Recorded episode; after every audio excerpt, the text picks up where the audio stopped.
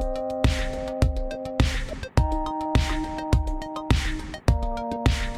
Hello à tous, ici Pauline Negno et je suis ravie de vous accueillir pour ce nouvel épisode de mon podcast. Avant qu'on se lance dans l'épisode du jour, je peux pas m'empêcher de vous demander un petit service, un tout petit service, mais quand même important, mettre à ce podcast et à moi en somme une jolie note sur iTunes. Bah ouais, ça fait quand même un moment que je vous l'ai pas demandé. Je constate que malgré le fait qu'on soit de plus en plus nombreux ici, vous êtes encore un certain nombre à n'être pas passé à la casserole si je puis dire. Alors je sais que c'est pénible, je sais que vous avez autre chose à faire, mais franchement si vous aimez ce podcast, si vous aimez mon travail, pensez-y, ça prend que deux minutes entre une pause café et le retour à votre bureau et moi vous me ferez ma journée. Merci beaucoup d'avoir écouté ce petit message d'autopromo euh, jusqu'ici. Mais trêve de bavardage, qui est l'invité du jour Aujourd'hui, j'ai le plaisir de recevoir Luc Julia, qui est chercheur, ingénieur informaticien spécialisé dans l'intelligence artificielle. Tout ça fait peur, mais je vous rassure, Luc est à mourir de rire. Pour le situer avec des mots simples, en plus, Luc est vraiment juste une superstar de l'intelligence artificielle. C'est, je dirais, l'un des ingénieurs les plus influents et les plus respectés au monde, tout simplement. Alors avec cette interview, je dois vous dire que je sors un peu de ma zone de confort parce que l'informatique et puis l'intelligence artificielle, c'est pas précisément mon domaine de prédilection, mais j'ai profité de la présence de Luc pour parler de son parcours, bien sûr, de comment il en était arrivé là, et puis surtout d'échanger sur des questions d'actualité, des questions qui nous intéressent tous les deux. Par exemple, l'importance de la diversité pour créer plus de valeur dans un groupe de personnes, l'écart entre la culture de la recherche française et américaine, les idées reçues sur l'intelligence artificielle, et vous allez voir c'est passionnant, le rôle de l'éducation pour combattre les préjugés, ou en quoi des personnalités aussi reconnues qu'Elon Musk ou Bill Gates se sont trompés en parlant des méfaits de l'intelligence artificielle. Bref, un épisode dense, un épisode profond, mais émaillé de plusieurs fous rires irrésistibles, tant Luc a un humour décapant. Mention spéciale d'ailleurs pour la stupidité artificielle et les chevals, mais je ne vous en dis pas plus et laisse place à ma conversation avec Luc Julia. Bonjour Luc. Bonjour Pauline. Je suis ravie de vous accueillir. Plaisir. Merci d'être venu sur le podcast. J'ai une question très compliquée pour commencer, puisque j'aimerais commencer par comprendre d'où vous venez, où vous êtes né, où est-ce que vous avez grandi. En bref, avoir un petit background check, comme disent nos amis américains, sur euh, bah, un peu euh, votre enfance, pour qu'on comprenne un petit peu plus euh, bah, d'où vous venez. C'était il y a longtemps déjà, mais je viens de Toulouse. Donc je suis toulousain. J'ai vécu première partie de ma vie là-bas et je suis rapidement euh, venu à Paris pour faire mes études et je suis après ça parti très rapidement aussi aux États-Unis où je suis depuis maintenant 27 euh, ans. C'est ce que j'ai, c'est ce que j'ai lu sur vous parce que vous voyez, j'ai pas mal de papiers devant moi parce que j'ai fait beaucoup de recherches sur vous et alors j'ai vu que vous étiez effectivement euh, très tôt parti aux US, ce qui était quand même enfin pas fréquent, je pense, euh, à l'époque. Et je voulais vous demander euh, qu'est-ce qui a fait justement que vous quittiez la France aussi jeune pour partir aux États-Unis à une époque où franchement ça se faisait quand même beaucoup moins que maintenant? Ouais. À l'âge de 5 ans, je disais à mes parents que je voulais être chercheur au CNRS. D'accord. Euh, donc j'ai réussi à rentrer au CNRS. Mais je suis désolée, Luc, je suis obligée de vous interrompre. Mm. Pourquoi vous saviez que vous vouliez être ingénieur enfin, ah, Ça, c'est compliqué comme question. Bah oui. Euh, certainement parce que mes parents étaient enseignants et dans quelque part dans la maison, j'avais entendu parler de CNRS et donc j'avais décidé que je voulais être chercheur au CNRS. Parce, parce que c'est pas commun quand même à 5 ans de se dire que. Mais bon, euh, j'espère que je suis pas commun. Non. euh, donc euh, donc voilà, c'était c'était mon rêve depuis tout petit, on va dire. Et donc, quand je suis rentré au CNRS, ben, ça a été la plus grande désillusion de ma vie, je pense, parce que c'était pas du tout ce que j'avais fantasmé depuis, eh ben, on va dire, une petite vingtaine d'années. Quelles étaient les euh, différences? Différence essentielle, c'était un manque total de, euh, de coopération entre les différents labos parce que bon, on va peut-être en parler plus tard. Mon, mon dada, c'est la coopération, la collaboration avec les gens, euh, des gens différents, des gens euh, qui, qui font euh, des choses ensemble, incroyables, et trouver quelque chose. Quand on est chercheur, on essaye de trouver. Trouver quelque chose, on fait pas tout seul. Mm. Et, et, donc, quand je me suis aperçu dans le labo qui était tout près d'ici, d'ailleurs, dans lequel j'étais, que on m'a raconté qu'il fallait surtout pas que je coopère avec un autre labo qui était pas loin non plus. ben, ça m'a un peu déçu et je suis parti Pourquoi? Parce que On vous a dit qu'il fallait pas que vous coopériez avec un autre labo, carrément. Ouais, on était, oui, ben, c'était des histoires de budget, des histoires, bon, des trucs que je comprenais pas de toute façon, étant idéaliste aussi à l'époque. Euh, et, euh, et, donc, euh, on m'a dit, il faut pas que tu coopères avec eux, sinon ils auront plus de sous que nous au prochain budget et c'est pas bien. Voilà. Donc, ça m'a déçu hein, dans mon idéal euh, de la recherche qui était cette euh, coopération et surtout qu'il y avait pendant que je faisais ma thèse il y avait un gars qui faisait un truc très très similaire à ce que moi je faisais et on trouvait que travailler ensemble c'était plutôt une bonne idée au lieu de se tirer la bourre. Et, euh, et voilà donc ça l'a pas fait euh, et étant donné que je suis un peu impulsif j'ai décidé de me casser et je me suis cassé vous vous cassez dans la Silicon Valley Non, je pars d'abord au MIT à Boston. D'accord. Euh, parce que je peux, euh, parce que bon, j'avais pendant ma thèse justement, j'avais un peu fait des enfin, des relations avec euh, plein de gens et donc MIT pour quelqu'un qui faisait des sciences comme moi et qui, qui faisait de de l'intelligence artificielle, de computer science comme on dit là-bas. Euh, c'était un peu normal, c'était un peu un rêve. Donc je suis parti à Boston euh, et puis euh, je suis pas resté très très longtemps. Parce qu'à Boston, contrairement à Toulouse, il fait un peu frais, euh, surtout après le mois d'octobre. Et euh, du mois de juin au mois d'octobre, c'était chouette. Euh, mais après, trop froid. Et là, parce que aussi je pouvais, je suis parti en Californie. Et là, il fait meilleur. Et je vois d'ailleurs que vous avez une très belle chemise. Et euh, je crois savoir que vous êtes fan en plus de chemises hawaïennes. Oui, j'ai une seule marque, je vais pas la citer, mais c'est, c'est, je ne porte qu'une seule marque de chemise. Et je ne porte que des chemises hawaïennes depuis une vingtaine d'années, oui. Mais des vintage ou des... Des vrais, des vrais des de vrais, de ouais, ouais, et qui sont, encore une fois, je dirais pas la marque, mais c'est une marque hawaïenne qui est, euh, qui est très connue pour les gens qui aiment les chemises hawaïennes. Très bien. Et vous avez découvert ça certainement aux États-Unis? Oui, bien sûr. C'était il y a 20 ans alors quand vous arrivez justement euh, dans la deuxième partie de ce voyage aux États-Unis, vous commencez à travailler, je crois, en labo, si je me trompe pas. Et là, vous me dites, enfin, j'ai, pas vous me dites, j'ai lu que vous aviez, euh, vous aviez trouvé l'expérience complètement différente justement de ce que vous aviez pu vivre en, France. En quoi était-ce différent? Bah, Justement, euh, coopération. Donc la, la Silicon Valley, hein, puisque c'est ce dont on parle, Stanford, c'est, c'est en plein milieu de la Silicon Valley. Euh, la Silicon Valley, c'est un endroit justement de coopération, un endroit extraordinaire. Alors bon, peut raconter beaucoup de bêtises sur Silicon Valley, mais euh, il se trouve que c'est euh, c'est euh, un esprit qui est pour moi euh, l'esprit de la ruée vers l'or des années 1850. Hein, donc on est euh, on est encore bloqué 150 ans en arrière. Et donc c'est quoi cet esprit? C'est euh, la ruée vers l'or. C'est quoi? C'est c'est des gens différents qui viennent de plein d'endroits différents. Donc multiculturalisme, enfin vraiment très très poussé, euh, qui viennent dans un seul but trouver des pépites. D'accord? Donc mmh. à l'époque c'était des pépites d'or.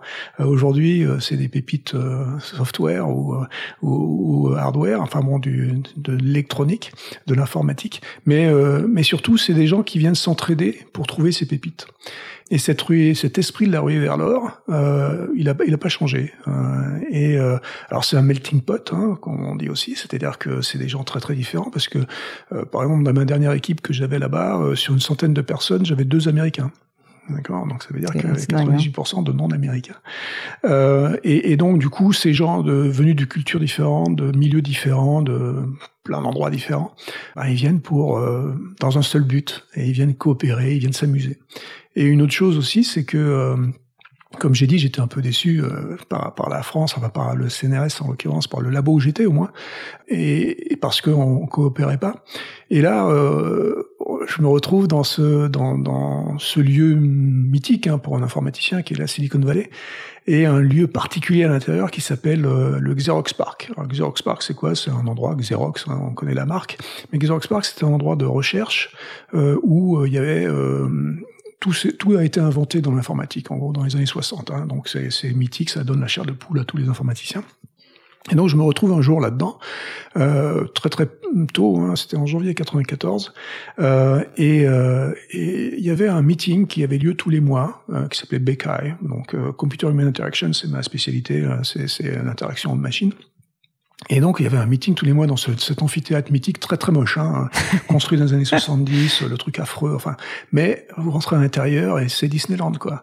Et euh, donc, vous avez là tous les gars que j'ai pu citer dans ma thèse, ils sont là en train de papoter, en train de discuter. Alors, ils ont tous à l'époque, ils ont tous 50, 60 ans, c'est des vieux pour moi. C'est incroyable. Euh, et, et ils papotent et ils discutent sur un sujet particulier et pour faire avancer le SMIC, mais les méga en plus ils sont de de plein de boîtes différentes, c'est-à-dire qu'ils travaillent pas tous dans la même boîte, ils travaillent chez IBM, ils travaillent chez Microsoft, ils travaillent chez toutes les boîtes sauf Apple, on y reviendra certainement.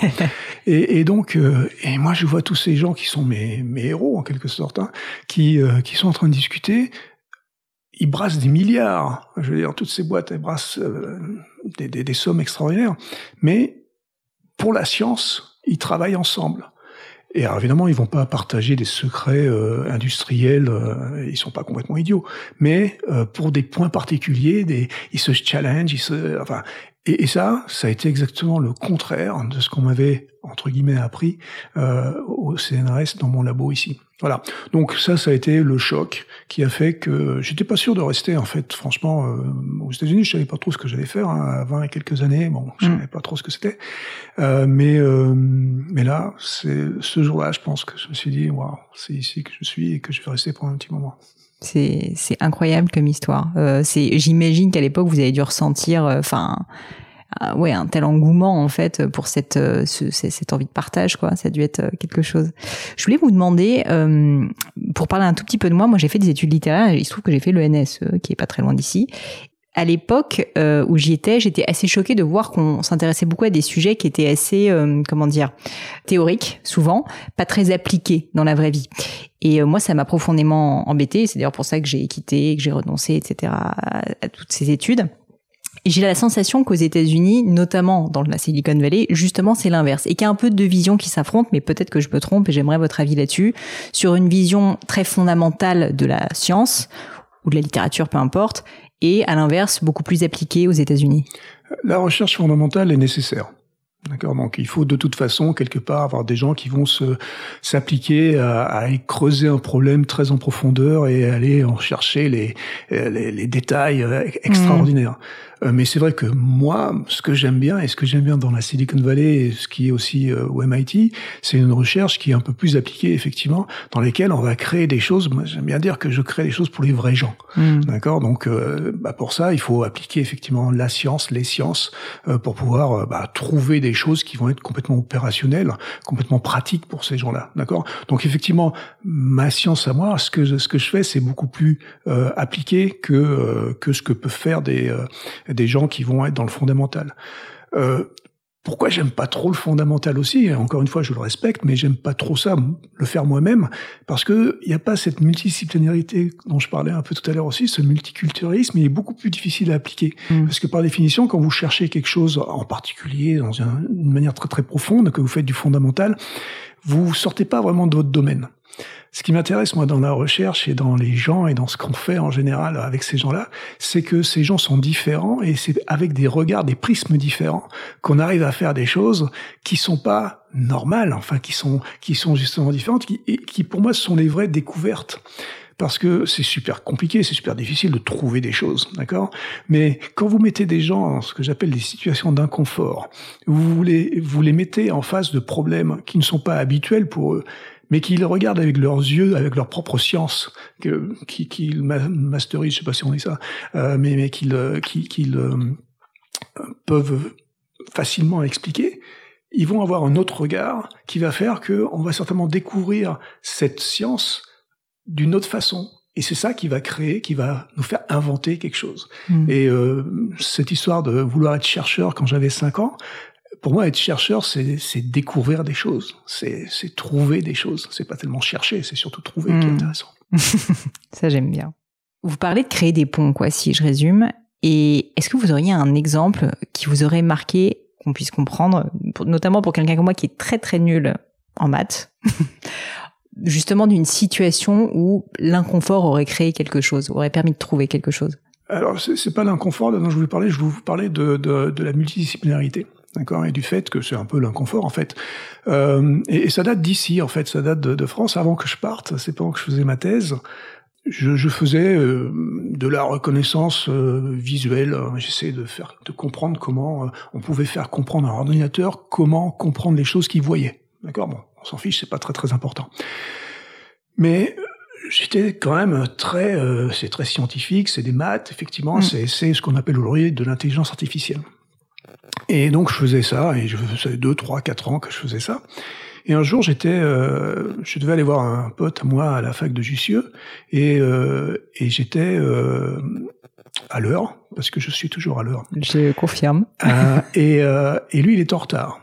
Et je me retrouve dans cette fac de Jussieu à attendre les bibliothèques, et euh, devant une table sur laquelle il y a un bouquin euh, sur la physiologie du chat. Alors la physiologie du chat, vous voyez, moi je n'ai strictement rien à faire. Je m'en fous, mais alors d'une manière absolument extraordinaire. D'une part, j'aime pas les chats, et, et d'autre part, la physiologie, je dis, je comprends rien et ça, ça m'intéresse pas. Mais bon, je m'embêtais vraiment parce que je me mets à feuilleter ce bouquin et euh, en feuilletant comme ça, euh, vers le milieu du bouquin, page 133, euh, je trouve un article sur la vision du chat.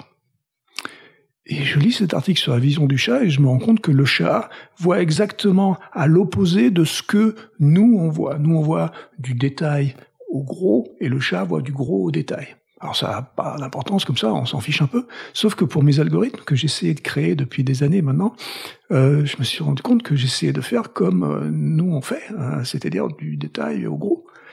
Et je, bon, ça m'a intrigué un peu. Mon pote est arrivé, on est allé manger, et le soir, je me suis rappelé de, ce, de cet article et j'ai implémenté un, euh, un algorithme qui ressemblait un peu à ce que j'avais compris de la vision du chat. Et mon algorithme a performé mille fois mieux que euh, ce qu'il avait jamais euh, performé avant. Mille fois, c'est pas une blague, c'est vraiment mille fois mieux.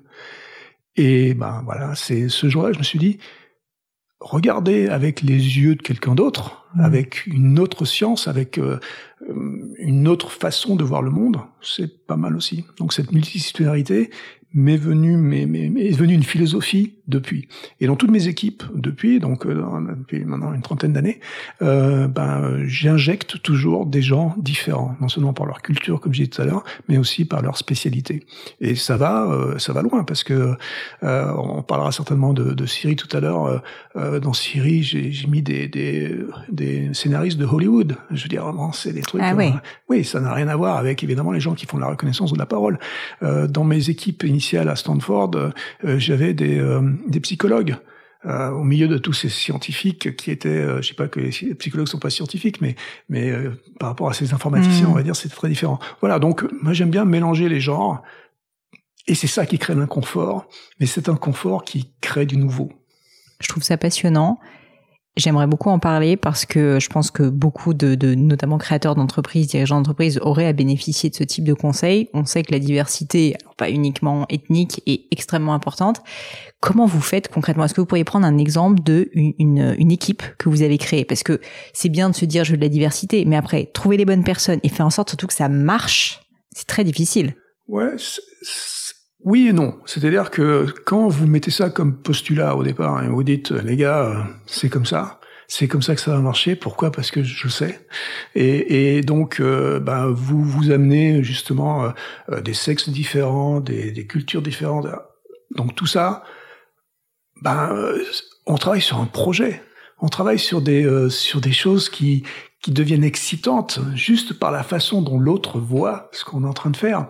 Et franchement, j'ai jamais eu de problème. Et d'ailleurs, ça, ça s'est concrétisé euh, dans les années qui sont suivies parce que toutes les équipes que j'ai eues, euh, et, et, par exemple la toute dernière équipe que, que j'ai eue en Californie, euh, le, le, manager principal de cette équipe, c'était un, de mes stagiaires de 1998.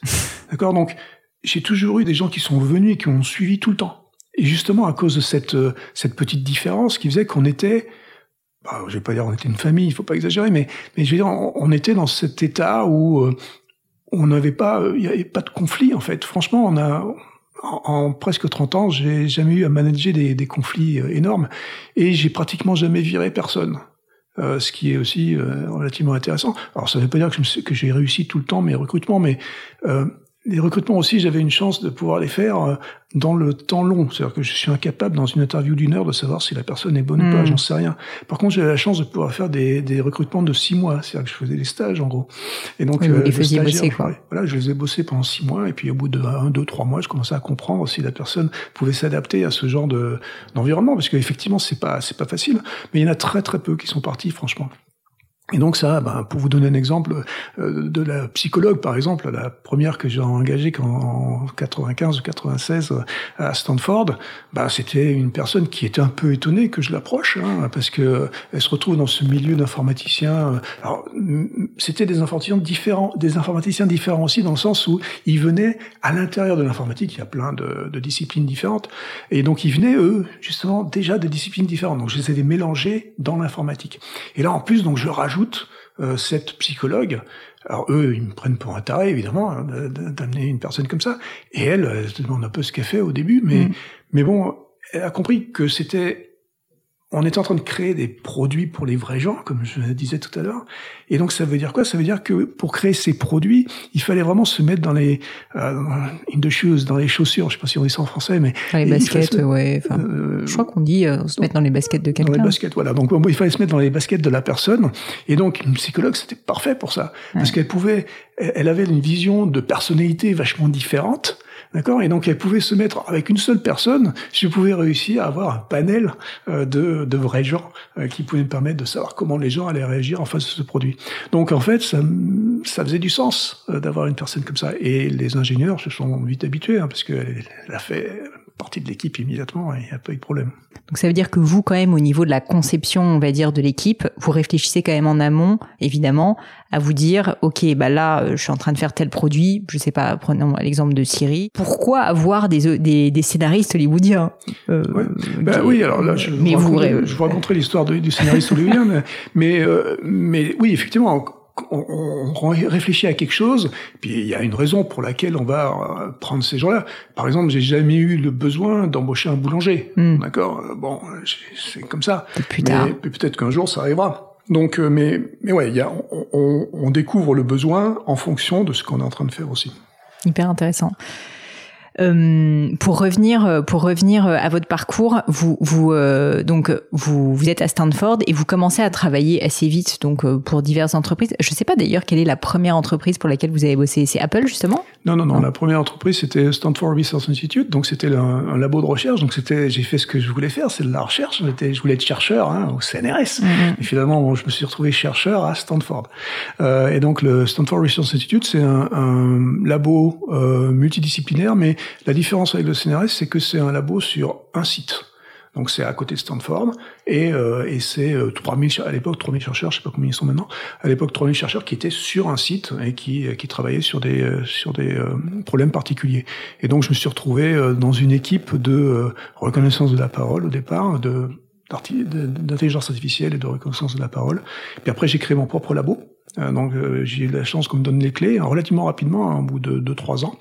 Euh, mon, mon, manager m'a dit euh, bah toi t'es gentil, tu bosses comme un fou, euh, fais ton labo. Alors, évidemment, j'avais le schéma intellectuel de du CNRS, chercheur 1, chercheur 2, directeur 1, directeur 2. Donc bon, et là il me dit prends les clés et fais un labo. Ah, je, je sais pas comment on fait, mais t'en fais pas. Donc il me donne un peu de sous et il me dit surtout va chercher les gens que tu veux.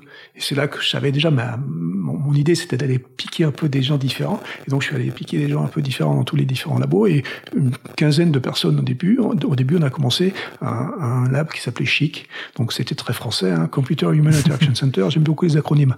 Euh, donc euh, ça voulait dire quelque chose et c'était chic en même temps et donc c'était rigolo. Et, euh, et, voilà donc j'ai créé ce labo avec euh, celui qui est devenu le co-créateur de Siri. Euh, et, et, on a fait ça euh, pendant 3-4 euh, ans euh, pour commencer. Ça, c'était nos l'époque donc de recherche. Donc, c'était ma première partie de vie entre la France et, et euh, vie professionnelle entre la France et, là-bas. C'était 10 ans de recherche. Après ça, j'ai fait 10 ans de start-up parce que dans la Silicon Valley, si vous faites pas des start-up, vous êtes un bouffon. Hein. Donc, euh, donc j'ai fait 10 ans de start-up, 4, 4, 5 start-up. Et puis après, j'ai fait 10 ans de grosses boîtes. D'accord Donc euh, j'aime bien faire des trucs. Vous avez tout testé quoi Pardon? Les dix prochaines années. Bah, je vous le dirai bientôt. Ouais.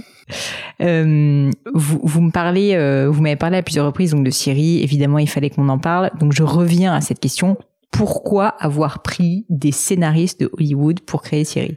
Euh, alors un autre truc, alors je veux pas apparaître le gars hyper modeste, machin et tout ça, c'est pas ça, mais on savait que ça marchait pas.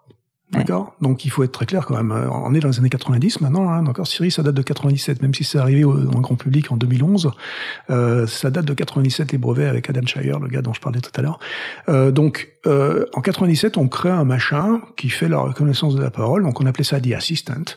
D'accord Donc c'est un assistant, un assistant vocal qui devait nous aider à naviguer Internet. D'accord Donc c'était le but ça marchait pas du tout. Enfin, ça marchait pas bien, ça marchait à 80% à peu près, comme tous les reconnaisseurs vocaux à l'époque. Même on n'était certainement pas dans les meilleurs. D'accord? Et donc, du coup, au lieu de dire on est les meilleurs, on a dit ben, on n'est pas très bon, mais on va rajouter un petit truc qui va faire marrer les gens. Et donc c'est quoi? Bah c'est que il y a un peu de marketing dans la recherche en fait. Bah hein ouais. Euh, quand, quand vous savez que vous êtes pas bon, il faut trouver autre chose quoi. Et donc euh, là, on a dit, bah, ce qu'on va faire, c'est que on va créer, on a mis des mots depuis dessus, euh, on va créer au lieu de l'intelligence artificielle d'un assistant, on va créer la stupidité artificielle. Et la stupidité artificielle, c'est quoi? Bah, C'est euh, ce que j'appelle la théorie de la boîte de nuit. Alors bon, je vais m'étaler un peu sur la théorie parce que elle me, le, le, nom déjà me plaît. Voilà, la théorie de la boîte de nuit, elle, elle, c'est simple. Vous êtes dans une boîte de nuit, euh, il y a beaucoup de bruit, D'accord? Et puis vous êtes en discussion avec quelqu'un qui vous intéresse, d'accord? Comme ça, bon, vous discutez, vous discutez. Puis il y a beaucoup de bruit et vous comprenez à peu près justement 80% de ce qu'elle vous dit cette personne, d'accord? Mais vous, euh, bah, vous êtes quand même intéressé, donc vous restez là comme ça. Et puis, et puis euh, au bout d'un moment, c'est à vous de parler. Et malheureusement, vous avez compris quand même 80% des trucs. Si vous avez 80% des mots dans un bouquin, eh, il va vous manquer des trucs. Hein. Ça fait des trous dans la page. Hein. Ça fait une trentaine de mots par page qui manquent. C'est quand même beaucoup. Et donc du coup, bah là, c'est à vous de parler maintenant.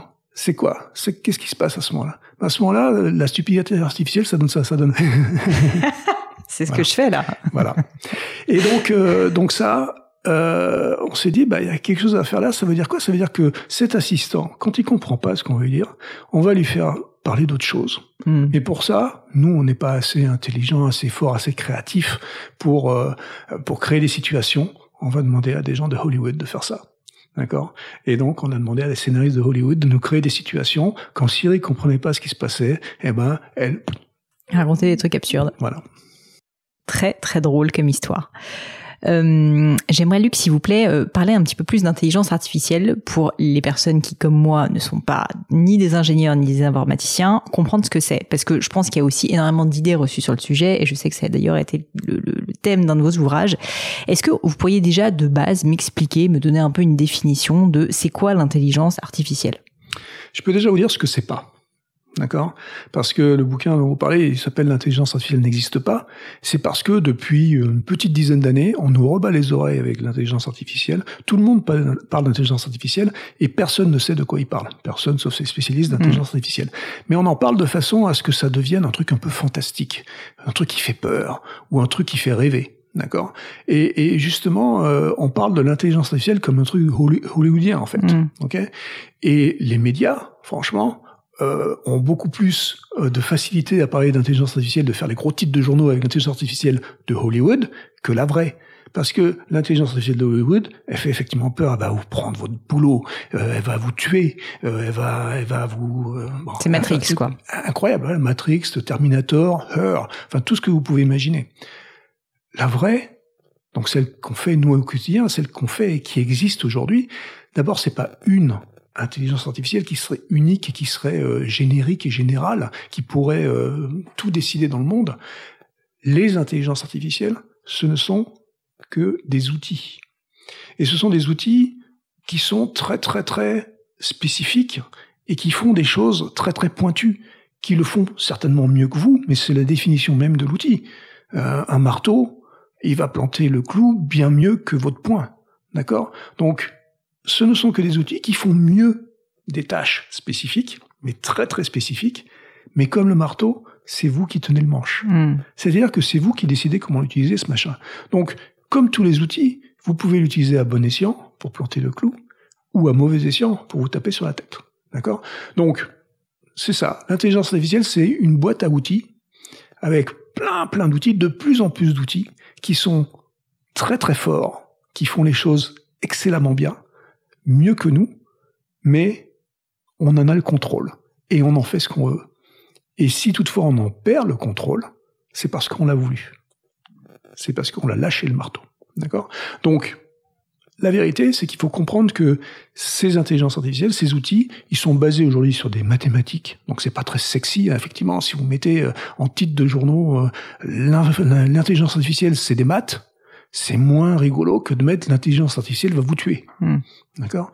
Mais c'est que des maths. Depuis 1956, ça a été inventé en 1956. C'était des maths, c'était à l'époque des statistiques, après c'est devenu de la logique, et après c'est redevenu des statistiques, mais c'est que des maths, c'est complètement embêtant. N'importe qui maintenant peut faire de l'intelligence artificielle, et justement c'est un des problèmes aussi, c'est que c'est trop facile à faire, mais ça on peut y revenir, ça, ça amène d'autres problèmes. Mais c'est des maths, c'est des outils mathématiques pour faire, pour réaliser des tâches qui sont des tâches très très très spécifiques, mais ils les font excessivement bien. Probablement voilà plus rapidement, plus précisément que l'homme. Et alors pourquoi est-ce que, euh, comme vous le disiez très justement, hein, il y a autant de mythes autour de l'intelligence artificielle? Pourquoi est-ce que des personnes parfois sincèrement très intelligentes et euh, éduquées en fait en ont peur et disent l'intelligence artificielle c'est un démon, euh, on va pas réussir à la contrôler. Alors ils sont éduqués mais ils sont pas éduqués en intelligence artificielle, cela. D'accord? Donc là il y a des noms hein, en particulier hein, les gens qui ont des choses comme ça. Alors il y a Elon Musk, ça c'est un cas particulier, on peut en parler plus tard. Euh, mais sinon il y a des gens comme euh, Stephen Hawking par exemple qui était bah, on se dit quand même qu'ils sont pas débiles quoi. Oui, qui était effectivement pas débile du tout, hein, certainement un des plus grands scientifiques euh, de la Terre hein, que la Terre ait pu porter, mais euh, malheureusement, il ne savait pas ce que c'était que l'intelligence artificielle. Donc, il s'est certainement fait un peu influencer par d'autres personnes qui lui ont dit qu'il y avait ça. Donc, je pense pas qu'il avait fait ses recherches personnellement. Des gens comme, euh, comment s'appelle-t-il euh, le, fondateur de Microsoft, Bill Gates. Bill Gates, ouais. euh, Bill Gates a dit aussi euh, l'intelligence artificielle est un démon. Mais euh, relativement rapidement, quand il a commencé à comprendre ce que c'était, donc il avait parlé sans avoir tourné la langue cette fois dans sa bouche. même lui fait cette erreur. Même lui il l'a fait, oui. Mais après, il est revenu dessus en disant non, non, c'est bon. Alors un gars comme Musk, là, c'est un cas particulier. Donc un Musk, c'est un timbré, d'accord? Il est, il est fou, hein, comme la plupart des gens qui font euh, des trucs géniaux. Donc, euh, mais il est fou égocentriste, hmm. d'accord? Et donc tout ce qui l'intéresse, c'est parler de lui. Donc il va parler essentiellement de l'intelligence artificielle juste pour faire mousser soit ses compagnies, soit lui-même. Donc bon, c'est pas tellement intéressant parce que du coup, il dit n'importe quoi. Alors, il dit vraiment n'importe quoi sur l'intelligence artificielle. Il a des boîtes extraordinaires, il fait des trucs extraordinaires. C'est un visionnaire de produits, mais c'est pas un gars qui fait de l'intelligence hmm. artificielle. Quand il fait de l'intelligence artificielle, quand il dit qu'il fait de l'intelligence artificielle, il l'a fait pour lui-même, donc pour euh, pouvoir dire que il est lui-même. Donc pour vous, enfin, et c'est pas pour vous, enfin, je pense que vous êtes la meilleure personne pour en parler, mais en gros, le, la crainte qu'ont beaucoup de personnes que l'intelligence artificielle nous dépasse et que les machines, c'est parce que c'est ça finalement, mmh. finalement, à un moment donné, on en perd le contrôle et qu'elles commencent à agir. Donc c'est vraiment le scénario mmh. catastrophe Matrix. Ce scénario, en fait, n'est pas possible. Il est absolument pas possible. Donc on tient le manche du marteau, comme je disais, d'accord? Alors on peut avoir des gens qui tiennent le manche du marteau et mettre sous leur joue d'autres gens qui n'ont pas le manche du marteau. Et comment ça se fait? Ça, ça se fait par le manque d'éducation. D'accord? La clé de tout ça, c'est l'éducation.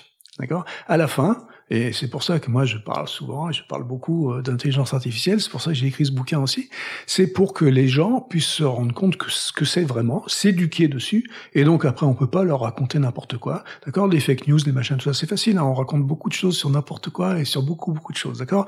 Donc on le sait aujourd'hui avec d'autres euh, avec d'autres exemples, mais sur l'IA en l'occurrence, il y a quelques personnes, euh, Yann Lequin qui est un spécialiste de l'intelligence artificielle, un autre français qui est qui est très très fort, euh, il vous dira à peu près la même chose que moi, d'accord? Donc, il y a des différences d'appréciation dans ces, chez ces scientifiques, mais en gros, on dit tous la même chose.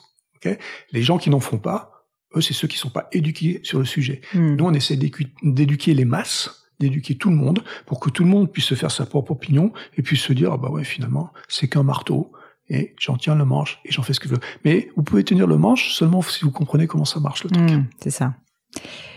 J'avais une autre question par rapport euh, à votre livre et à toutes ces, idées reçues finalement sur l'intelligence artificielle. Là, on a parlé des idées reçues, on va dire négatives, mais il y en a aussi peut-être des positives, des trop positives. Et notamment, vous l'avez évoqué un peu en filigrane, il y a quand même une espèce de mode total autour de l'intelligence artificielle où on en bouffe à boire et à manger dans les médias et sincèrement, on n'en peut plus.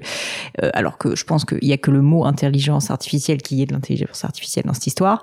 Euh, est-ce que vous pourriez justement peut-être évoquer une autre idée reçue euh, qui vous vous chagrine particulièrement et que bah, c'est l'opportunité parfaite pour euh, éduquer euh, nos auditeurs?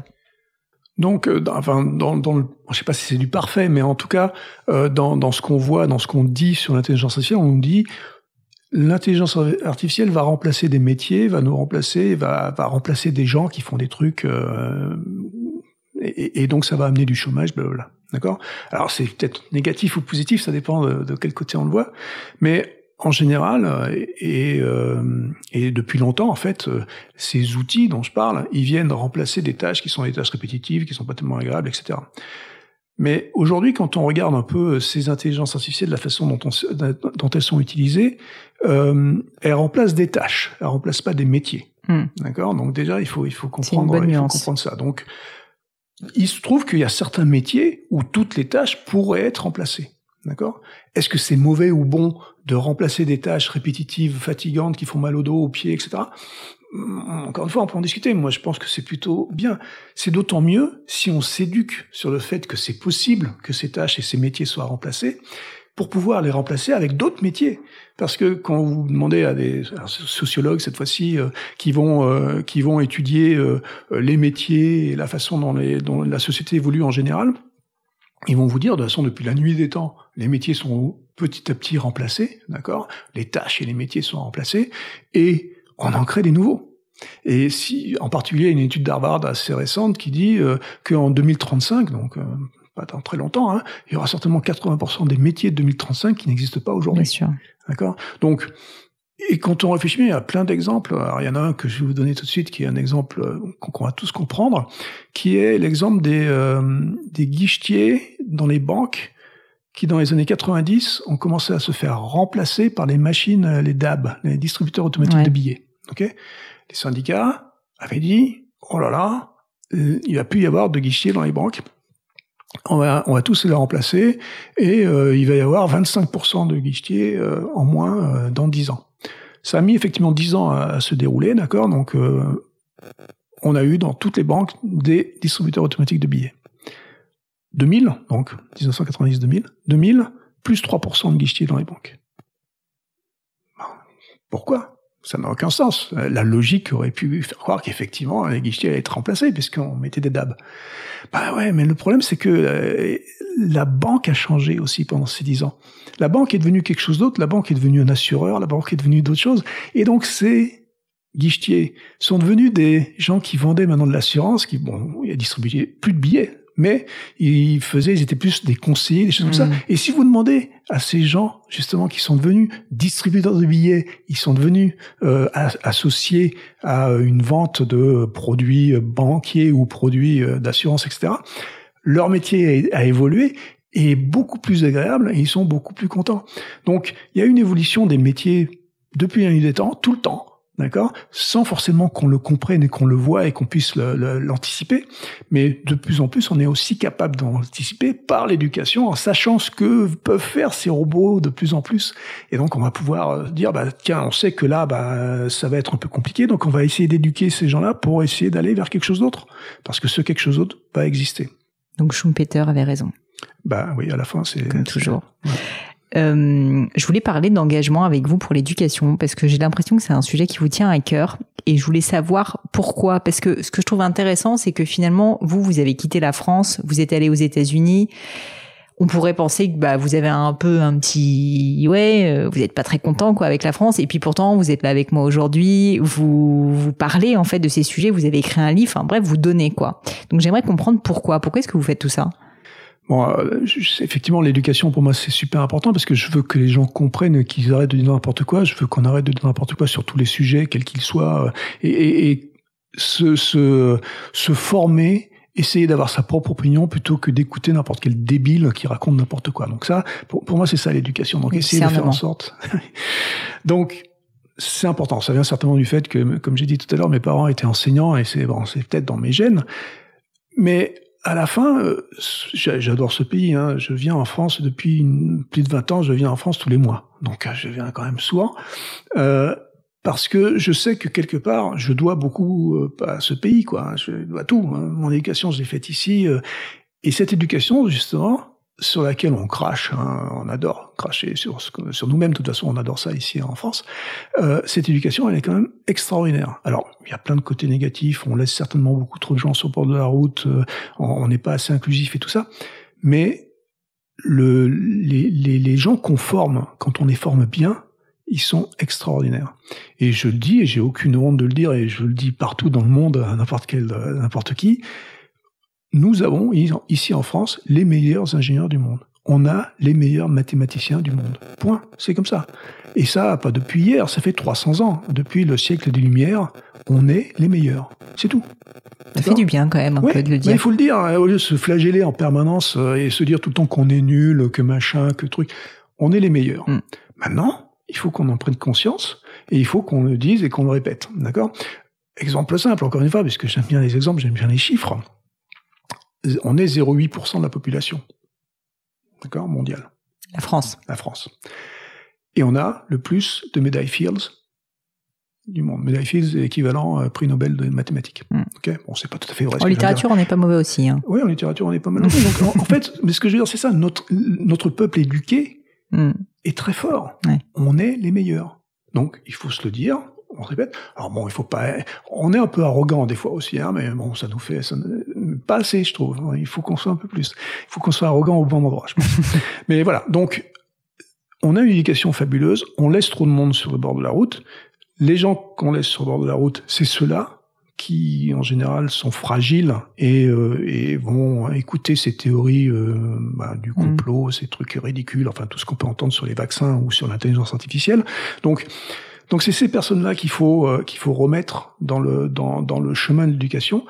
Et pour le faire, ben il faut le faire. Alors, le faire avec des bouquins, c'est compliqué parce qu'ils lisent pas des bouquins ces gens-là, d'accord? Donc, euh, ben, le faire avec des conférences, avec des, en les voir, en essayant de les toucher comme ça, avec des des exemples simples, hein, comme mon, bouquin, c'est pas la littérature, hein, je peux vous dire, c'est c'est vraiment tout simple, mais c'est des exemples, beaucoup beaucoup d'exemples, et donc expliquer par l'exemple et et, euh, et, et expliquer que finalement, c'est pas si compliqué que ça. Ça a l'air, mais ça n'est pas. Vous avez réussi à faire changer d'opinion certaines personnes? Ah oui, oui, plein. Alors je peux vous dire un truc. Bon, je fais des, des dizaines et des dizaines de, de conférences par, par an, hein, euh, et, euh, et, bon, pas à chaque fois, mais très très souvent, à la fin du, discours, euh, les gens viennent me voir et me disent oh là là, j'avais cette vision de justement cette intelligence artificielle omnipotente euh, qui allait nous tuer ou qui allait faire des trucs géniaux. Euh, ben merci, vous m'avez expliqué. Maintenant, je comprends mieux ce que c'est. Donc évidemment, mais encore une fois, c'est pas en une heure, vous pouvez retourner plein plein de gens. c'est pas même pas les retourner, c'est juste les, les tourner vers la lumière. Et alors aujourd'hui, au-delà des conférences, etc., en fait, donc d'après ce que je comprends, vous, vous avez voulu vous investir, notamment via des fondations. Et euh, ça s'adresse plutôt à des personnes en fait que vous souhaitez aider à, à éduquer dans des domaines informatiques ou c'est vraiment beaucoup plus général que ça? Bah C'est général. Comme je, je, parlais tout à l'heure des vaccins, euh, je pense qu'il faut, euh, il faut juste apprendre aux gens à apprendre. Apprendre aux gens à savoir qu'ils sont pas idiots et que euh, ils peuvent réfléchir par eux-mêmes et qu'ils ont des, des, possibilités de, de juste euh, écouter, faire la part des choses et donc du coup bah, d'être indépendants dans leur euh, réflexion, au lieu d'aller écouter n'importe quel débile qui est là pour pour son propre intérêt en général. Avoir une liberté de penser. Et ça, vous pensez que vous-même, vous l'avez... Enfin, c'est vrai que je, je vois un lien énorme entre la recherche le fait que finalement vous êtes obligé de vérifier des sources, aller creuser, et c'est un exercice qu'on fait plus tant que ça, même à l'école. Il y a beaucoup d'apprentissage par cœur, qui veut dire qu'on apprend des choses et qu'on les prend pour acquises. Moi, j'ai appris des choses que je prends pour acquises. Napoléon, il est bien. mais, euh, mais oui, bah évidemment. Après, euh, on, peut, toujours euh, en fonction des domaines, euh, être plus ou moins à l'aise et plus ou moins euh, plus, ou moins euh, poussé vers des, croyances. Bon, après, ça me ça met ça met à la limite égale si dans d'autres domaines que je trouve importants, les gens vont aller creuser par eux-mêmes. Et alors, dans le cadre de ces fondations, est-ce que vous pourriez nous parler un petit peu des actions qui peuvent être mises en place pour qu'on visualise? Ben, En fait, bon, moi je fais, j'ai pas de, de, de choses particulières euh, que je peux pointer euh, parce que j'essaye de d'amener ce que je peux à plein de gens euh, comme je peux. Euh, par exemple, avec le bouquin, les les, les proceedings, les comment s'appelle les, les, les recettes. Les recettes, merci, sont sont versées à ces fondations.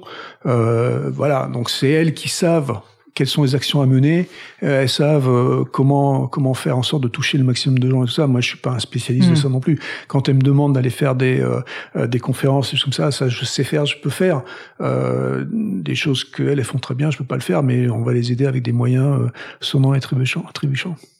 Si on revient un petit peu au métier intelligence artificielle et à tout ce que vous faites au quotidien. Donc vous avez dit que vous avez bossé pour des startups, vous avez bossé pour des grands groupes. Là, je sais que vous travaillez plutôt pour des grands groupes actuellement. C'est quoi pour vous Enfin, c'est quoi en ce moment vos chevals de bataille? Je sais pas si on dit de, oui, des chevals de, des chevaux de bataille. Chevaux, Voilà, je ne sais pas. Euh, on, on, va avoir un auditeur qui nous le dira certainement. Mais euh, mais en gros, c'est quoi vos marottes du moment? Les choses qui vous plaisent, que vous kiffez, sur lesquelles vous avez envie de bosser? Comme j'étais là, moi j'aime bien faire des trucs pour les vrais gens. D'accord? Et aujourd'hui, il y a trois domaines qui m'intéressent en particulier euh, à cause du, des constats euh, de, de, où va la population et comment ça se passe euh, avec euh, notre relation avec la Terre et les choses comme ça. D'accord? Donc les trois choses qui m'intéressent aujourd'hui, c'est le transport. Le transport, ça m'intéresse parce que ben, la population est vieillissante, donc c'est de plus en plus compliqué d'aller d'un point A à un point B. Aérien en particulier ou Transport en général, et transport plutôt qui va faire en sorte qu'on fasse attention à comment on se transporte de ce point A à ce point B. D'accord Sachant que nos ressources sont limitées et donc il faut faire un peu attention. Donc sans être euh, tombé dans le greenwashing, pardon Et qu'on est de plus en plus nombreux. On est 7 milliards et demi, donc c'est beaucoup, on sera 10 milliards euh, dans, dans quelques années, donc c'est compliqué. Notre Terre, elle est toute petite finalement, et, euh, et on est en train de la faire péter, d'accord Donc euh, donc comprendre comment faire en sorte de de pouvoir donner la possibilité à de plus en plus de gens de se déplacer, mais dans des conditions qui font qu'on va pas faire péter la terre. D'accord? Donc ça, c'est un truc intéressant, compliqué, hein, mais intéressant. Je fais pas du greenwashing, hein, c'est juste que je, je, veux comprendre un peu comment comment vont marcher ces interactions. Deuxième chose qui m'intéresse énormément, c'est la médecine. D'accord? Donc, même façon, euh, euh, on a vu que grâce à la médecine, dans les années euh, qui viennent de s'écouler, les 50, 60, 100 ans qui viennent de s'écouler, euh, les gens vivent de mieux en mieux. Alors je veux pas, euh, je cherche pas l'immortalité, moi. Hein, je suis pas comme euh, d'autres débiles comme Musk. euh, je pense pas que l'immortalité soit humaine, donc ça sert à rien. Mais par contre, je veux que les gens se sentent le mieux possible. Hein, quand je dis que je fais des trucs pour les vrais gens, les vrais gens, ils sont dans, ils ont des problèmes hein, de temps en temps. Donc, donc grâce à l'intelligence artificielle, grâce à ces technologies que, que, sur lesquelles je travaille depuis des années et des années, euh, il y a des possibilités extraordinaires. On en a montré déjà plein. Hein. Par exemple, l'imagerie médicale. Aujourd'hui, euh, on peut trouver un cancer du sein dans un mm. dans une imagerie médicale d'une manière beaucoup plus euh, euh beaucoup mieux que que ce qu'on pouvait faire que pouvaient faire les les médecins eux-mêmes. Ça ne veut pas dire qu'ils sont remplacés là. Ça veut dire qu'ils sont aidés par cet outil. D'accord? Donc euh, ça c'est un exemple. Un autre exemple, on, a découvert il n'y a pas tellement longtemps, il y a une vingtaine d'années, le, génome, d'accord? Donc on a compris euh, les séquences d'ADN et tout ça. Il se trouve que c'est des statistiques, ça. Statistiques, c'est des mathématiques. Les mathématiques, c'est de l'IA, d'accord? Donc il y a un champ statistique extraordinaire d'application pour euh, l'intelligence artificielle dans l'ADN. Ah, vous allez avoir du débat là encore. Hein c'est pas c'est pas pour aller changer les choses, c'est pour aller comprendre les choses. C'est parce que le but, l'objectif, c'est de comprendre une maladie avant qu'elle arrive. Quand vous allez chercher dans une image le début d'un cancer, euh, vous n'allez pas changer le cancer. Euh, vous savez qu'il est là. Il vaut mieux savoir que pas savoir, hein, parce que d'un moment, c'est trop tard. Et là, c'est exactement pareil. Dans l'ADN, vous pouvez, c'est un champ statistique fabuleux, mais c'est très très compliqué. Mais étant donné que ça match très très bien avec l'intelligence artificielle, vous allez pouvoir savoir des choses bien avant. D'accord? Alors, il y a un débat peut-être qui est est-ce qu'on veut savoir ou pas? Mais Enfin, moi, je peux vous dire, euh, avec mon histoire personnelle, je veux savoir. Mais bon, ça, c'est, un autre, c'est une autre chose. Euh, donc ça, c'est le, la médecine, c'est une autre chose. Et puis après, il y a la vie de tous les jours. La vie de tous les jours, la science dans la vie de tous les jours, et en l'occurrence dans ce dont j'ai parlé un tout petit peu en parlant de, des transports et de, de cette terre qu'on est en train de, de piller. Hein. Donc euh, comprendre comment euh, la, la science, comment l'intelligence artificielle, en l'occurrence donc mon domaine, peut aider à faire en sorte qu'on n'aille pas forcément dans le mur vers lequel on se précipite en ce moment, mais aussi euh, être complètement euh, réaliste euh, du fait que cette intelligence artificielle elle-même contribue à aller dans le mur. Parce que les ressources qu'on utilise aujourd'hui en intelligence artificielle, j'ai dit une phrase tout à l'heure qui, qui est importante, c'est que tout le monde peut faire de l'intelligence artificielle maintenant. Et c'est un problème, parce que comme tout le monde peut en faire, on en fait pour tout et n'importe quoi. Hmm. Alors, faire pour trouver un cancer dans, un, dans une imagerie médicale, moi je suis à fond. Le faire pour jouer au dernier jeu débile à la mode, je pense qu'il faut réglementer, il faut réguler. Et il faut que la société, donc nous, nous éduquer, qu'on fasse remonter au régulateur les choses sur lesquelles on peut utiliser ces sciences, ces outils, ou pas. Parce que utiliser une intelligence artificielle, c'est utiliser beaucoup, beaucoup de ressources.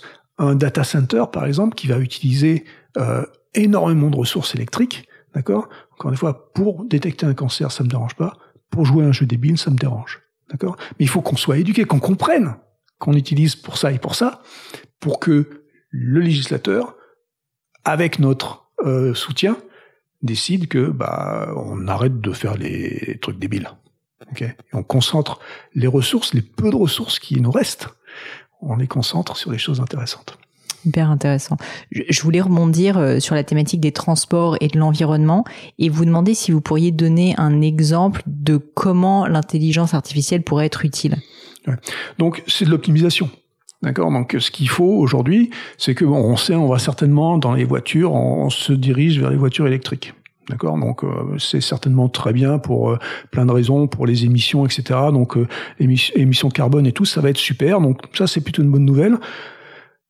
Les voitures électriques, elles sont un peu moins pratiques, on va dire, que les voitures à essence. Parce que les voitures à essence, j'ai eu aucun problème de aller recharger le machin avec, avec à la pompe recharger l'électricité, c'est un peu plus compliqué. Alors, certainement qu'on aura des pompes électriques aussi qui vont être aussi faciles à utiliser bientôt. Mais aujourd'hui, on se dit plutôt, ben, essayons d'utiliser moins d'énergie. Même si on utilise cette nouvelle énergie qui est plus propre, utilisons moins. Donc, optimisons. Et pour optimiser, ben, on va optimiser par exemple euh, les chemins. Donc, euh, ben, faire en sorte de toujours prendre le meilleur chemin pour aller du mmh. point A au point B. Et, et donc, c'est ces intelligences artificielles qui vont dire en fonction de du trafic, de la météo. De... Donc, il y a plein plein de facteurs qui vont faire qu'on peut qu'on peut optimiser. Et donc, c'est parce que c'est des trucs compliqués qui nous humains euh, nous serait un peu trop compliqué parce qu'il y a trop de paramètres pour une intelligence artificielle, il n'y a jamais trop de paramètres. Mm. D'accord? Donc, euh, donc on lui balance tout ça et elle va nous dire, bah regarde, là tu vas faire de là à là et tu vas économiser temps. Et ça, c'est bien. Mm. Pour terminer, Luc, euh, j'ai euh, j'ai un petit jeu à la fin. J'appelle ça euh, le crible.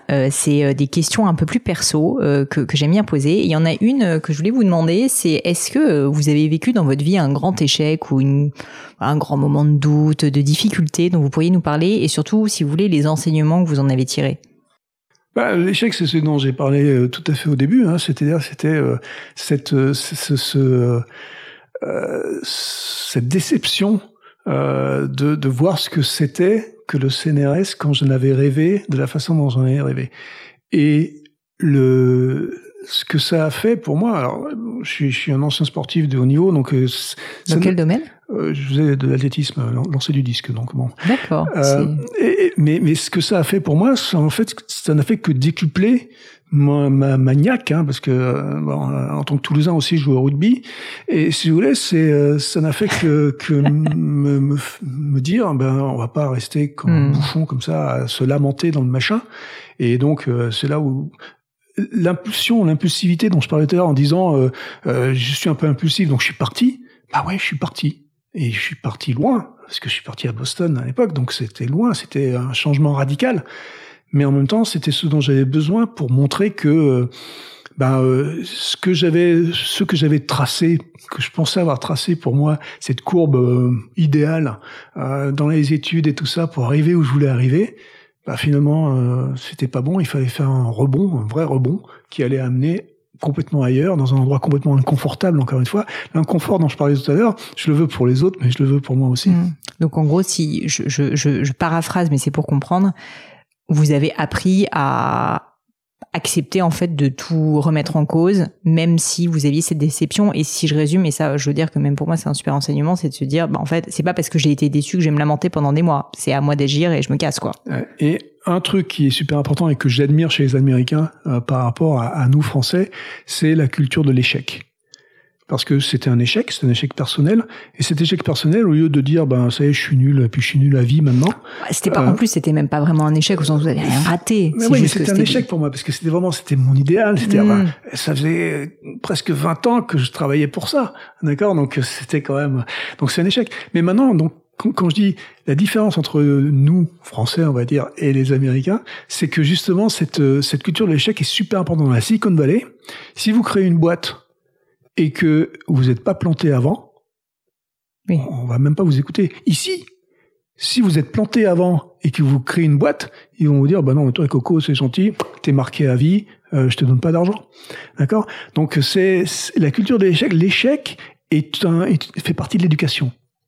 Et, et, ça, c'est un, un, truc que moi j'ai appris et que je respecte tout à fait. Je dis pas que je fais exprès de me planter, hein, mais mais je sais que quand je vais, quand, quand je me trompe, bah en fait, c'est un moyen d'apprendre quelque chose de nouveau. D'accord? Et donc, bah, cet échec euh, de, de, de, quand j'avais 20 et quelques années, euh, bah, il m'a appris en fait que je pouvais rebondir ailleurs. Et puis ça s'est pas trop mal passé après. Clairement. Si on revient juste sur ce sujet, le rebond, il a été rapide. Ça a mis du temps ou pas pour que vous preniez la décision, la décision ah de partir? C'est-à-dire que vous avez, vous avez dit, un moment, vous vous dites, ok, c'est pas fait pour moi, je, je pars. Quoi. Ah oui, c'est fini, je suis parti, 15 jours. Bah, c'est ça aussi qui est assez fort quand même. C'est que c'est la rapidité de la décision et d'un tel changement de vie. Ouais, bon, encore une fois, euh, vous pouvez imaginer, à 20, 22, 23 ans, je sais pas, euh, euh c'est une belle opportunité. Hein, donc bon, euh, donc c'est facile de, de, rebondir là. Donc mm. faire à 50, c'est certainement plus compliqué. Sans doute. S'il y avait quelque chose à refaire dans votre vie, perso, pro, qu'est-ce que vous referiez différemment? C'est immodeste certainement de dire ça, mais je je vois pas, moi, je, suis, je suis content. Vous avez raison. Donc, euh, je, vois pas. Franchement, je. Vous êtes plutôt quelqu'un d'optimiste. Ouais, ouais, fondamentalement. Ouais. Et quand vous avez quand même des coups de mou, vous faites quoi pour en sortir Non, ça n'existe pas, c'est des coups de mou. C'est un truc. Euh, vrai non, non, il faut pas. Ça sert à, ça sert à quoi? Ça sert à rien. Ça sert à rien. J'ai eu un invité une fois qui m'a dit le bonheur est une décision. Je trouvais ça pas mal. Bah ouais, je pense qu'il a raison. Hein. Euh, dernière question pour vous, Luc. Est-ce qu'il y a un livre, ça peut être euh, autre chose, ça peut être un film, enfin un objet culturel, on va dire, qui vous a particulièrement marqué? Pourquoi? Une philosophie de vie, quoi? Alors il y, a, un film, alors c'est un film débile, hein, donc mais c'est un film qui m'a marqué, qui est débile parce que vous pouvez le regarder en fait à plusieurs degrés, euh, et, et, donc il vous apprend que finalement l'éducation est importante. C'est quoi ce film? Ça s'appelle Idiocratie. Donc c'est un film débile, c'est un film américain qui date de 2003. La seule bonne nouvelle dans l'histoire, c'est qu'il doit faire à peu près 70 minutes, donc il est assez court. Mais alors c'est complètement idiot, hein, c'est complètement, vraiment complètement idiot, mais je vous le conseille, hein, vraiment. Euh, je pense qu'il est sur toutes les plateformes possibles, imaginables. C'est un film qui, qui était fait donc dans les années 2003, dans les années Bush, vous voyez, euh, et donc dans les années où Bush euh, coupait tous les, les budgets de l'éducation aux États-Unis pour justement rendre les gens débiles, d'accord? Et ça a donné Trump quand même après. Hein euh, c'est, il faut quand même comprendre que 20 ans plus tard, ce qui a donné Trump, c'était la, politique de Bush aux États-Unis pour l'éducation. Et ça, justement, maintenant, quand vous relisez ça à l'aune de ce qu'on a dit tout à l'heure, l'éducation est super importante et il faut pas que les gens deviennent débiles, parce que l'idiocratie, ça crée une, une société d'idiots. Mais euh, c'est pas que des idiots. Il y en a quelque part qui eux sont éduqués, eux ils savent. Et ils vous mettent sous, sous leur joug justement et ça devient une dictature. Et c'est une dictature par l'intellect en quelque sorte qui est super triste. Parce que parce que vous vous rendez compte que ben eux ça va bien. Mais ils ont créé donc des débiles euh, qui sont qui font tout ce qu'ils veulent et, et, qui comprennent rien et qui sont bon, complètement idiots. J'étais tombée sur un article euh, assez euh, assez flippant euh, qui expliquait que les États-Unis, il y a encore une dizaine d'années, étaient dans les trois premiers, vous savez, sur le rapport PISA en termes d'éducation, et maintenant étaient trentième en dessous d'un certain nombre de pays qui sont des pays en voie de développement. Et effectivement, euh, effectivement, euh, je pense que, alors, j'espère que la France n'est pas en aussi mauvaise voie, mais je pense qu'il y a un vrai travail à faire. Et je pense qu'il y a aussi, une, je sais pas ce que vous en pensez, mais une responsabilité personnelle de chacun de vouloir s'éduquer, parce que c'est c'est bien de demander à l'État de le faire, mais on peut aussi essayer de le faire soi-même si on en a les moyens, bien sûr. bien sûr, bah, la responsabilité des parents euh, est importante là. Hein, donc, mais bon, encore une fois, on peut on peut rentrer dans un euh, dans euh, dans un comment on appelle ça Débat. Non, non, euh, ah, ça y est, je, là, je pomme complètement. Bon, dites-le en anglais si vous voulez. Euh, non, mais je l'ai, mais je l'ai, je l'ai pas. En nulle rien. Je l'ai pas en espagnol, j'ai pas en russe, j'ai rien du tout. Euh, euh, bon, je, je l'ai pas. Euh, mais euh, peut rentrer dans quelque chose. ouais, dans quelque chose qui est un cercle vicieux, voilà, Ah, euh, qui qui fait que ben les parents s'éduquent pas, ils ont pas envie d'éduquer leurs enfants, blablabla, et puis bon, là, on, on rentre dans des générations perdues. Donc c'est compliqué. Et c'est pour ça que quand je parlais tout à l'heure de, euh, il faut faire super attention euh, à cette, euh, aux gens qu'on laisse sur le bord du chemin. On en laisse de plus en plus hein, en France parce qu'on aime nos élites quand même. hein. Euh, et, et le travail qu'il faut faire, c'est certainement là-dessus aujourd'hui, plus que de dire euh, que on est nul, on est nul, on est nul. Euh, il faut dire, euh, on est très bon, mais il faudrait qu'on soit plus encore à être très bon. surtout dans une démocratie. Luc, c'était passionnant. Je vous remercie. Est-ce que vous avez un dernier mot à nous dire avant que je vous demande où est-ce qu'on peut vous retrouver? Vous n'êtes pas du tout obligé, mais je sais pas, un message, un cri du cœur euh, que vous voulez partager avec nous? Non, mais je pense que c'est ce que j'ai répété mille fois pendant euh, cette intervention ici. C'est euh, éduquons-nous, éduquons et, soyons critiques envers ce qu'on lit et ce qu'on écoute, et essayons d'avoir notre propre, de faire notre propre opinion. Merci Luc. Si on veut vous retrouver sur le monde merveilleux du web, on vous retrouve pas en Non, fait. On vous cherche, Ouais. mais on ne vous trouve pas. Non. Très bien. Merci beaucoup. avec plaisir. Et voilà, fini pour aujourd'hui. J'espère que l'épisode vous a plu. Merci d'avoir passé tout ce temps avec moi. Et quelques petites choses avant de vous quitter. D'abord, si vous cherchez les notes de l'épisode avec toutes les références, bah, c'est simple, allez directement sur le blog du podcast. Donc c'est www.le-du6gratin.fr. Vous trouverez normalement toutes les infos dessus. Aussi, si vous souhaitez me contacter pour me poser d'autres questions, que je mettrai d'ailleurs peut-être un jour sur le podcast, ou me proposer de nouveaux invités, ou juste me faire un feedback, me proposer un livre, peu importe à la rigueur, et bien surtout n'hésitez pas à le faire. J'aime bien répondre. D'être assez active sur les réseaux sociaux et en particulier sur LinkedIn et sur Instagram qui sont mes deux réseaux sociaux de prédilection. Donc sous le pseudo Pauline Léniaud, tout attaché. C'est très simple. Dernière chose, un truc qui compte énormément pour moi et je sais que c'est pénible à faire mais vraiment ça compte, c'est si vous me laissez une note 5 étoiles ou que vous parlez du podcast autour de vous ou que vous mettez un avis. Et la note 5 étoiles, c'est en particulier sur Apple Podcast, sur iTunes. Pourquoi? Bah, Parce que c'est là qu'il y a le plus d'écoute et avoir des notes en fait permet de donner plus de visibilité au podcast. Donc vraiment, vraiment n'hésitez pas. Et si on est si nombreux aujourd'hui à écouter le gratin, euh, à faire partie de cette communauté, bah, c'est grâce à vous et justement à toutes ces personnes. C'est plus de 3000, 4000 personnes qui ont à chaque fois pris le temps de mettre des notes. Donc ça m'aide beaucoup et merci à eux. Comme à chaque fois, vraiment un grand, grand merci de m'avoir écouté jusqu'ici. J'espère que l'épisode vous a plu et je vous dis à très bientôt.